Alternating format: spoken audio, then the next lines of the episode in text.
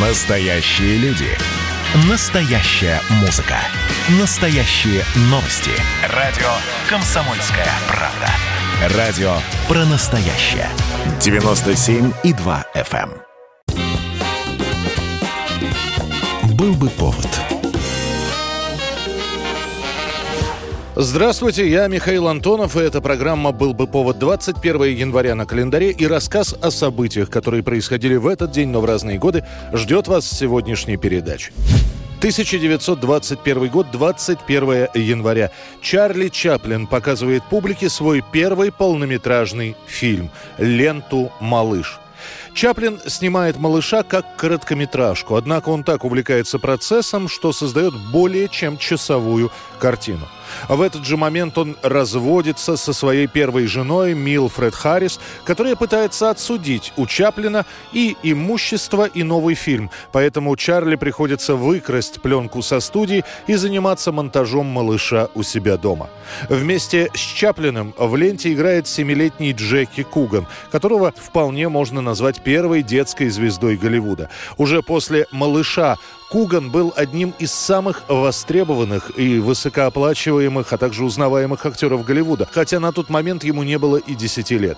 А «Малыш» по итогам года займет второе место по сборам. После этого фильма Чарли снимет всего лишь три короткометражки и окончательно переключится на полный метр. 1949 год, 21 января. В годовщину смерти вождя мирового пролетариата в горках Ленинских открыт мемориальный дом-музей Владимира Ильича Ленина. Со всех концов нашей страны, из самых отдаленных уголков планеты, идут сюда люди, чтобы увидеть дом, в котором провел последние годы жизни основатель коммунистической партии и первого в мире социалистического государства Владимир Ильич Ленин. Бывшее поместье супруги Савы Морозова, миллионерши, было после революции национализировано и превращено в подобие правительственной резиденции.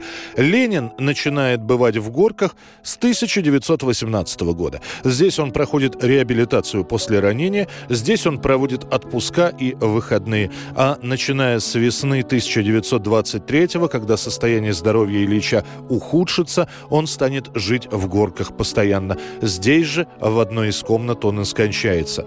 Вопрос о том, чтобы в Горках создать музей, хоть и поднимался, но широкого обсуждения он так и не получил. Тем более, что после смерти Владимира Ильича в Горках стал жить его брат Дмитрий с семьей.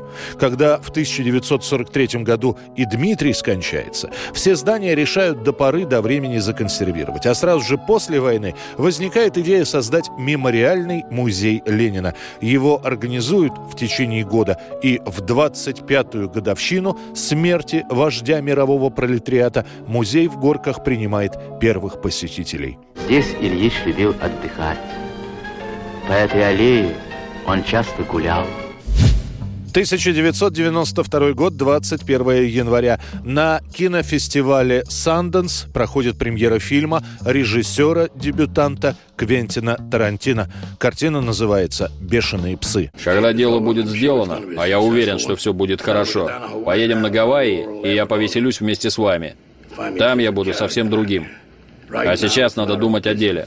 За исключением Эдди и меня, наши имена вы знаете, Всем будут даны клички.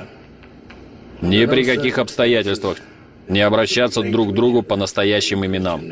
Тарантино мечтает снимать кино. Он пишет два сценария. Один «Настоящая любовь» и второй «Бешеные псы». Первый ему удается продать, по второму Тарантино решает делать кино самостоятельно. Он ищет актеров и параллельно инвесторов, которые бы добавили недостающие деньги.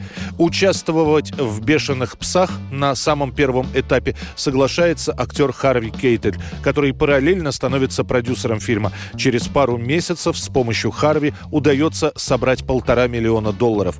Снимают кино практически без дополнительных дублей для экономии пленки. Перед этим все актеры две недели репетируют. Я сказал, откуда я несколько дней назад. Просто в разговоре. А имя зачем сказал, если нельзя было говорить? Он спросил. Мы уходим от копов. Его подстрелили. Подстрелили из-за меня. «Бешеных псов» удается смонтировать в самом начале 1992 и отправить копию фильма на фестиваль в Санденсе. Хотя фильм не получил ни одной награды, о картине высказывают много положительных отзывов. В мае «Бешеные псы» уже участвуют в программе Канского кинофестиваля. В июне на кинофестивале в Авиньоне, в сентябре на фестивале в Торонто. К концу 92 года о Тарантино начинают говорить как о самом перспективном режиссере в Голливуде. 1997 год, 21 января. Некоторые радиостанции и телеканалы сообщают, неизвестными избит на улице журналист Атар Кушунашвили – это происходит в 4 часа утра, когда Атар возвращается домой. Он не успевает выйти из машины, как подскакивают несколько амбалов и, наведя пушку на водителя, начинают методичное избиение. Бьют профессионально по глазам, по голове, специально с целью изуродовать. Затем, схватив за волосы, приподнимают голову Атара, достают прихваченную парикмахерскую машинку и начинают стричь длинноволосого журналиста. Все измывательство, продолжавшееся около 40 минут сопровождается бранью и угрозами убийства. Трое каких-то зулузских негритосика. Ну, они в масках, я не знаю, ну как это выглядело. Ты приезжаешь ночью с концерта и входишь в подъезд, и тебя начинают бить. Это тебе привет от Таллы, говорят. И бьют тебя, бьют минут 15, 40, 30, 45. Бьют и бьют, бьют и бьют, бьют и бьют, бьют и бьют.